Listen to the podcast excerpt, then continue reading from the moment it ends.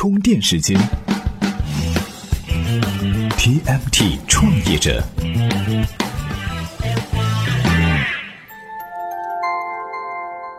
专属于创业者的行动智慧和商业参考。各位好，欢迎收听 TMT 创业者频道。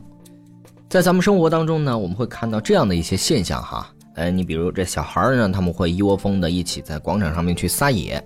那成年人呢，也喜欢找到自己的同类，一起来推杯换盏哈。同样的，放到网络上，最近这几年哈，互联网社群是迅速的崛起，因为呢，他们也把一群价值观相同的人是聚集到了一块儿。你看哈，这喜欢做生意的在一个社群，喜欢高尔夫的在一个社群，就连喜欢美食的都可以在一个社群。现在呢，这互联网上的社群是眼花缭乱，一个人可以在不同的社群里，不同的社群呢又有不同的标识。但是啊，现在咱们说到这社群的商业模式，无外乎呢就是广告、电商、会员。在社群的爆发期，这种简单粗暴的方法虽然说是直接有效哈，但是当社群进入到成长期之后，怎样去挖掘出更具价值的商业模式，成了一个需要思考的新问题。除了广告、电商和会员，哎，这社群究竟还能够怎么玩呢？今天啊，咱们就来和大伙儿聊一聊这个话题。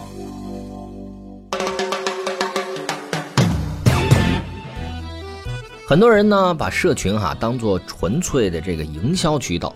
目前常见的这个社群商业模式，广告、电商、会员，刚才我们也说到了，这些呢或多或少也是和传统的营销思维有关。但是，我们抛开传统的这种思维不谈哈，难道社群就没有其他的商业模式了吗？其实哈，上面说到的变现方法呢，都有一个很明显的一个倾向，那就是把社群成员当做成了被攫取的对象，当做局外人。这和社群的独立平等呢，其实是挺矛盾的。一个社群呢，既然把五湖四海的人凑到了一块儿，那每个人呢，都应该是团队的一份子。这开发新商业模式的事儿哈，还得大家一起来做。哎，说到这儿呢，咱们就要说说咱们充电时间的社群了。每周呢，我们也会有会员一小时的这样内部的讨论活动，大家集思广益，一起来为咱们这个社群来共同出谋划策。哎，那这个时候呢，其实呢，我们就是把充电时间作为了一个品牌，这也是我们接下来要说的哈。如果你的成员只为内容买单，而不认可你的品牌，不愿意去宣传品牌的话，那即使今天是卖出再多的钱，很可能明天就没人再来买单了。所谓。通过社群进行品牌传播，就是要发挥群成员的作用，让他们主动去传播属于自己的内容。这时候就要让他们知道哈，这些内容写的是自己，有自己的气质，有自己的参与。你比方说咱们的会员一小时，每周呢都会有会员主动的来分享他们自己所擅长的这样的一个领域和内容。上周上海的柳兄就给大家来分享了关于效率的一些方法。好，我们回过头来接着说哈。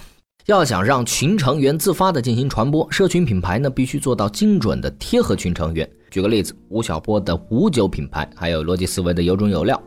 除此之外呢，社群运营人员哈也可以设计一些线下活动，让大家有不吐不快的冲动。比方说，逻辑思维玩过的吃霸王餐的活动，还有小米的米粉节，明显就是冲着讨好粉丝来的。这粉丝们一看哈，更加觉得自己社群好啊，既有内容又有活动，而且还有那么多兴趣相投的人在一块儿。于是呢，齐刷刷的开始在网上替你做宣传，社群的自有品牌得到自来水式的传播。这其实啊是要比短期变现更有意义的。关于这一点呢，爱瘦身的创办人陈韵如认为哈，要注重社群的无形价值，也就是内容的传播。哎，我们来听听他具体是怎么说的。充电语录。我觉得要很重视无形的价值，就是呃你在内容上面呐，或者是呃在很多比如说口碑上面，这些是无形的，但是它都非常非常的重要。那我会建议大家说，你在看待这些无形的价值的时候，你不能用可能传统的就是想法去说，比如说有的可能呃企业他会来说，哎你粉丝团可能一篇 po 文多少钱呐？那我可不可以跟你包三十篇？其实这个三十篇这个数量，它可能远不及说我可能写一篇或者是办。一个非常就是呃有特色，然后可以让粉丝互动的活动。前面呢，我们说了这么多，无外乎呢就是说我们要打造自己的社群品牌。那除此之外呢，还可以通过群成员的资源互换、互相合作来打造新的商业模式。在《认知盈余》这本书里面告诉我们哈，人们除了工作以外的自由时间，其实呢存在着巨大的盈余。这种认知盈余不应该只用于消费，还应该更多的去用于分享和创造。通过这种分享和互换哈，可以把单个人的平庸变成群体的卓越，这呢其实呢就是共享经济的来源。而在社群经济里面哈，其实呢同样的这个也是非常适用的。咱们知道哈，进入社群之后，一个最简单的合作方式就是交换资源。那很多人呢进入这个社群，其实看重的也是这一点。那对于社群来说，这种资源互换是可以分为群内和群外的。还是拿咱们充电时间来举例子哈，咱们把。群里面这一群爱智求真的人，他们可能是各行各业的这种精英，哎，把他们联合起来，互换资源，在这儿呢，构建出一个大家互换资源、交流合作的一个平台。同时呢，我们要用集体的力量去向外置换资源。你比方说，给大家置换到的印象笔记的快捷账户、网易云课堂的课程等等等等，这些咱们自己内部没有的资源，都可以嫁接外部资源来进行交换。所以啊，资源互换就是对人的认知盈余的利用。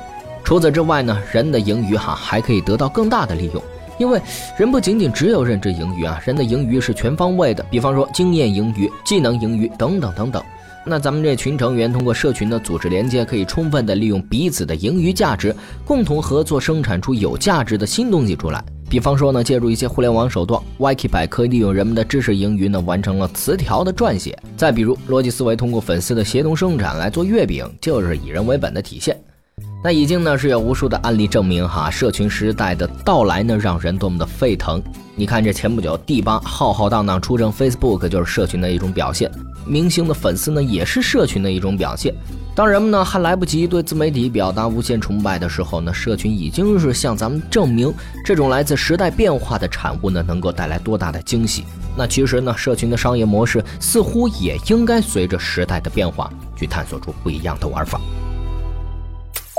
今日关键词，好，充电时间。今日关键词：聚集。企业如何建立自己的社群？两句话：以求道的精神做产品，用求爱的方式做传播。罗振宇要不是他的有种有料哈，也不可能有这么大的影响力。星巴克呢，要不是把咖啡做到这么极致，就是妄谈粉丝经济。同样，皇太极的煎饼、雕爷的牛腩，要是产品或者体验不极致，哎，就都只是借助互联网的一场炒作。这也是哈，为什么很多社群吆喝声大，到最后呢，却是一点盈利也没有。那今天呢，给大家推荐的文章就和大家讨论了社群的正确打开方式。您只要在充电时间的微信公众号回复“聚集”，就可以找到这篇文章了。好，本期节目呢由库里企划编辑，Loud News 老彭监制。最后提醒您，现在成为充电时间的会员，可以获得一份印象笔记的高级账户。好，感谢您的收听，我们下期再见。